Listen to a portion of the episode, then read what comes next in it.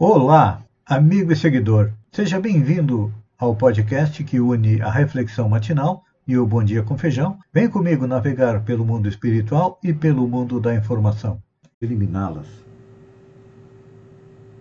dele, elas que são nossos defeitos, nossos vícios, que são a razão da nossa dor, do nosso sofrimento. Então, nesse trabalho diário que já viemos fazendo há inúmeras reencarnações, hoje, sexta-feira, dia 27, é dia de dar mais um passo à frente. E isso nós conseguimos a partir do momento em que compreendemos e colocamos em prática, respeitamos as leis que regem tanto o universo físico quanto o universo moral. Algumas nós não temos como escapar, como a lei da gravidade, que nos prende ao planeta, mas, como espíritos, podemos nos elevar voo para outras regiões mais elevadas, mais sublimes, mais belas. E para que isso aconteça, a nossa reflexão está sendo sobre a lei da igualdade. Quando analisamos o planeta como um todo, a nossa civilização, a humanidade, num primeiro momento, a gente não compreende a respeito da igualdade. Mas a igualdade foi no nosso início e será lá no final quando chegarmos à condição de espírito puro. Então, nós compreendemos que nossas diferenças são o quê? Um reflexo das nossas características individuais. Quanto mais crescemos, mais nos diferenciamos, até que, em um momento no futuro, seremos todos semelhantes na condição de espírito puro.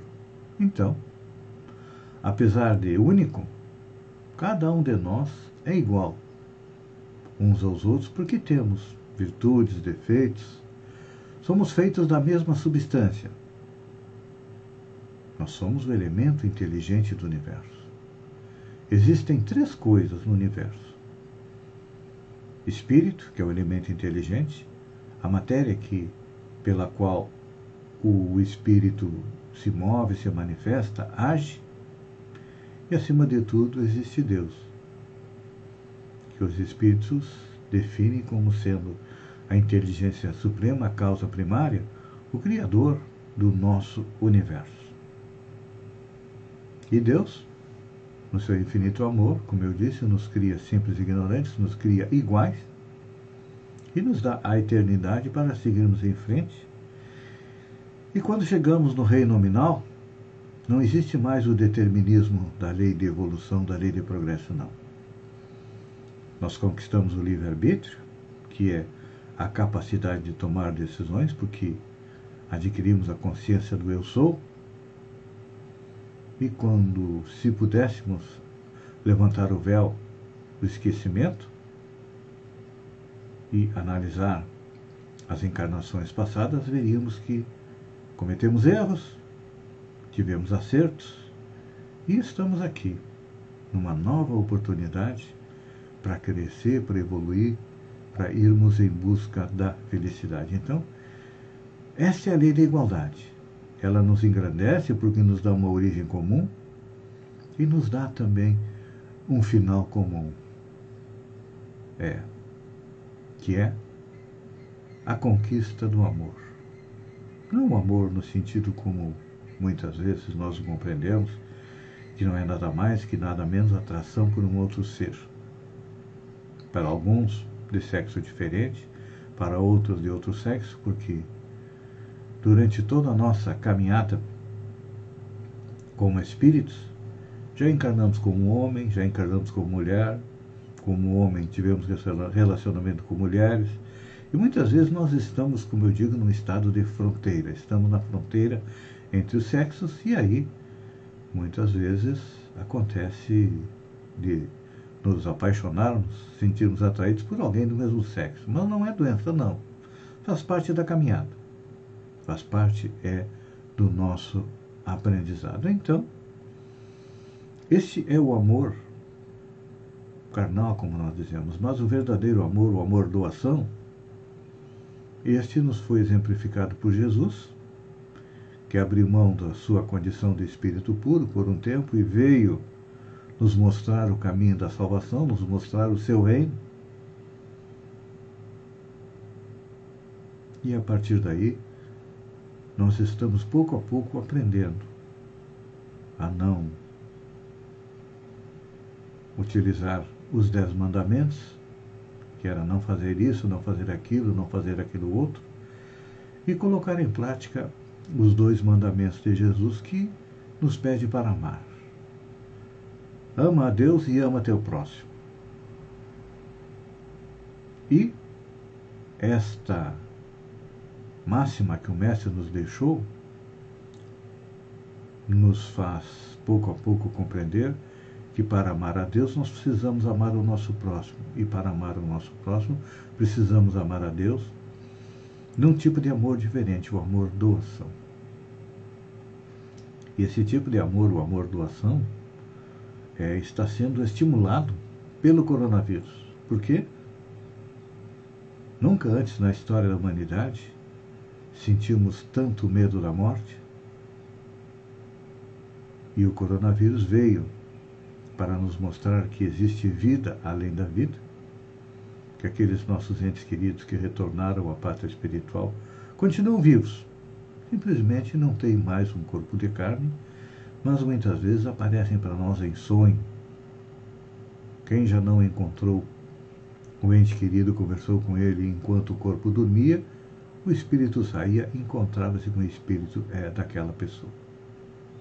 Então, com o coronavírus, nós estamos começando a compreender que a vida continua além da morte e ele serve também para que a gente exercite a caridade, a beneficência, a caridade, no primeiro momento, a gente só pensa na caridade material. Essa é importante, essa é necessária. Tem muita gente passando fome.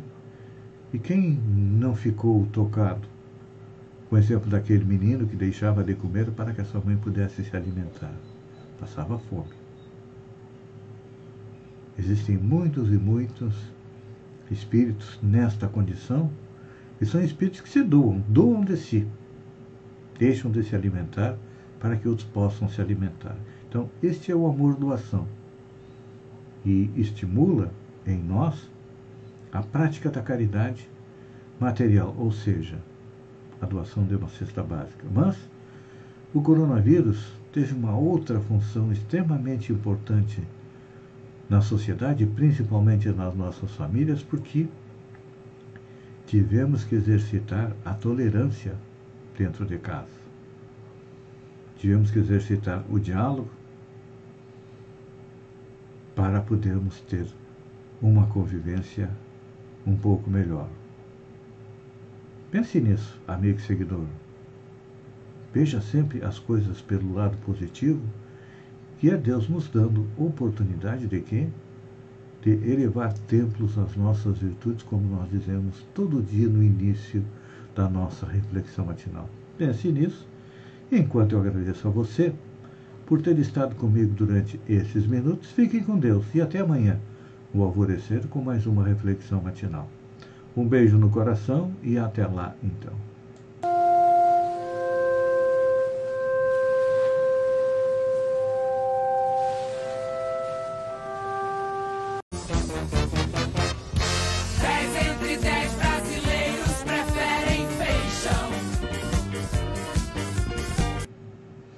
Olá, amigo e seguidor.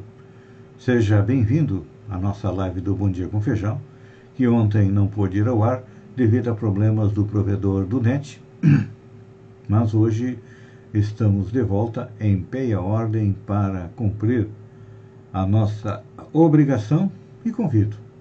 Vem comigo, vem navegar pelo mundo da informação com as notícias da região, Santa Catarina, do Brasil e também do mundo. Começamos com a região.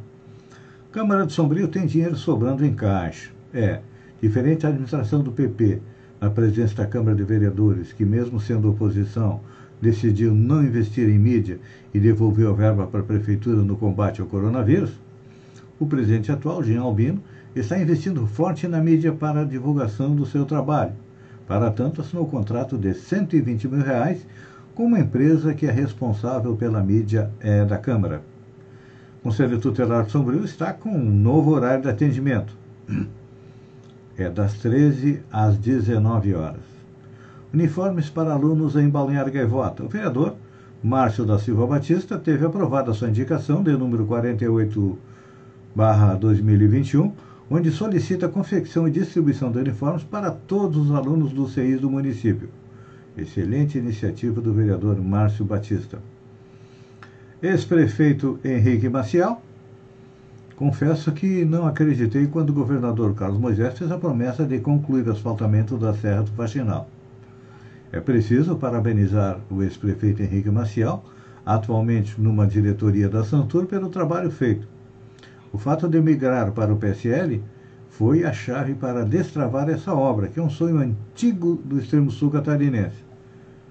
Vamos com calma. Por enquanto é só o lançamento da licitação. Temos ainda que aguardar para ver quem vai vencer e se realmente vai fazer a obra. Olhando para o passado, é, foi iniciada em 2006 a pavimentação paralisada em 2009, liberada em 2013 e em 2014 tinha metade da obra pronta. Foi paralisada e retomada em 2015 e no ano de 2016 a empresa contratada paralisou a obra e foi embora. Será que desta vez sai a Serra do Faxinal? Vamos acreditar é que sim. Falando em Covid, o número de casos ativos na região no início do mês estava em torno de 158 por dia e hoje está com 85 por dia.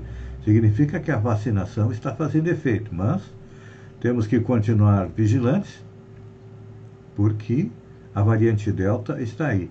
E as cidades que têm maior número de casos, é Araranguá com 31, depois vem São João do Sul com 12 e Passo de, Torre de Torres com 10. Na outra ponta, nós temos aí é, Ermitibé do Sul, cidades que não têm nenhum caso ativo do coronavírus.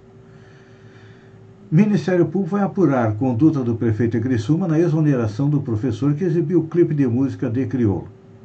O Ministério Público de Santa Catarina instalou um procedimento para apurar possível prejuízo à dignidade humana de caráter coletivo na exoneração de um professor da rede pública de ensino de Criciúma, no sul catarinense, nesta quinta-feira o profissional reproduziu aos alunos o clipe do cantor crioulo é, da música Etérea, que tem uma temática LGBTQIA. O Ministério Público informou ainda que vai investigar se a exoneração do professor ocorreu dentro dos limites legais. O prefeito de Criciúma veio todo macho para a mídia dizer que não se pode falar em LGBT nas escolas do município. Olha, esse tipo de comportamento, é, na minha visão, respeito todos aqueles que pensam em contrário, mas eu estou expondo a minha visão. Normalmente aquele que é muito contrário ao LGBT, a turma do LGBT, é, tem uns que até chegam a agredir e até matar, é, são pessoas enrustidas que não tiveram coragem de sair do armário. Então, finalmente, quando a gente aponta um erro de alguém, é só nós analisarmos aqui, ó, é, no nosso dedo. O dedo indicador aponta para frente e os outros três dedos apontam para nós. Então, normalmente, o que, que acontece? A gente é, coloca nos outros os nossos defeitos e aí critica. Seguindo em frente, governo anuncia. Não, vamos começar antes aqui. Bolsonaro cita crise hídrica e faz apelo. Apague um ponto de luz agora. O presidente Jair Bolsonaro, sem partido, admitiu ontem o perigo da crise hídrica vivida no Brasil, que classificou como a maior da história e problema sério, e fez um apelo para que as pessoas economizassem energia e que apaguem um ponto de luz em casa. Em que pese estarmos vivendo a maior crise hidrológica da história, 91 anos que não tínhamos uma crise como essa, vou até fazer um apelo a você que está em casa agora. Tenho certeza que você pode apagar um ponto de luz na sua casa e peço um favor para você: apague um ponto de luz agora, disse Bolsonaro em sua live semanal. Interessante como o presidente Bolsonaro é, troca de opinião.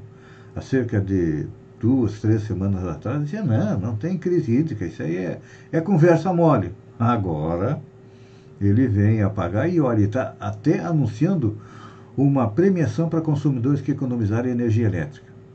Isso foi anunciado nesta quarta-feira, dia 25, uma premiação para consumidores residenciais, rurais, comerciais e industriais que conseguirem economizar energia elétrica. No entanto, as regras para o programa ainda não foram informadas.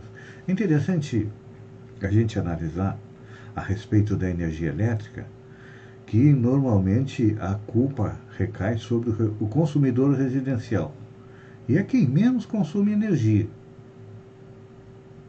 O desperdício em outras pontas é muito maior e acaba sobrando só para nós. Por que, que eles não taxam a, a, energia elétrica dos grandes consumidores? Pois é, nós que somos os pequenos, em função da falta é, de energia da, dos reservatórios estarem com nível muito baixo, a bandeira vermelha subiu 50% e vai subir mais ainda. E eu pergunto, isso para os consumidores residenciais, por que, que eles não taxam as grandes indústrias também com um aumento de 50% como fizeram para nós, os pequenos? Hum? Pois é, normalmente quem acaba pagando a conta é o povo. Essa aqui é boa, essa é para sexta-feira. Eu sempre gosto de trazer uma notícia interessante na sexta-feira. Justiça decide que pagar hora extra com cerveja não induz ao alcoolismo. Premiar funcionários ou realizar pagamentos de horas extras com vale cerveja não induz ao alcoolismo. Foi o que decidiu a sétima turma do Tribunal Superior de Justiça, do TST, ao rejeitar o recurso do empregado da Ambev, que processou a empresa por estar induzindo os trabalhadores ao vício na bebida alcoólica na ação trabalhista, como alegou, que era premiado com cerveja, sempre que atingia as metas ou realizava muitas horas extras. É, o processo foi com base no artigo 458 da CLT, que veda, em qualquer hipótese, o pagamento de salário com bebida alcoólica ou drogas nocivas. No entanto, a Justiça considerou a ação improcedente por levar em conta a ausência de demonstração do dano e o fato do homem nem sequer alegar ter desenvolvido o alcoolismo. Não, gente pagar com cerveja. Ai, ai, isso é coisa é, para bêbado. Mas, é, eu se fosse ele, eu teria colocado que, devido a receber a cerveja e ter que beber, em vez de receber o dinheiro, teve que participar das reuniões do AAPS, que são os Alcoólicos Anônimos, é uma associação, uma entidade que ajuda as pessoas a se livrarem do vício é, do álcool. Porque todas as substâncias que existem, ou ela é veneno ou pode ser remédio. O álcool muitas vezes é remédio no momento que tu usa ele para asepsia ou para é, diluir é, um princípio para fazer um remédio. Mas quando a gente usa só para beber, acaba muitas vezes criando o vício do alcoolismo. Apesar de que Muitas vezes as pessoas não se dizem alcoólatras, dizem bebedores eventuais, mas todo dia tem que tomar ou um martelinho antes do almoço ou uma bebida é, no final da tarde. E aí depois o corpo sofre as consequências. Amigo e seguidor, obrigado pela companhia, fiquem com Deus e até segunda-feira com mais um Bom Dia com Feijão. Um beijo no coração e até lá então.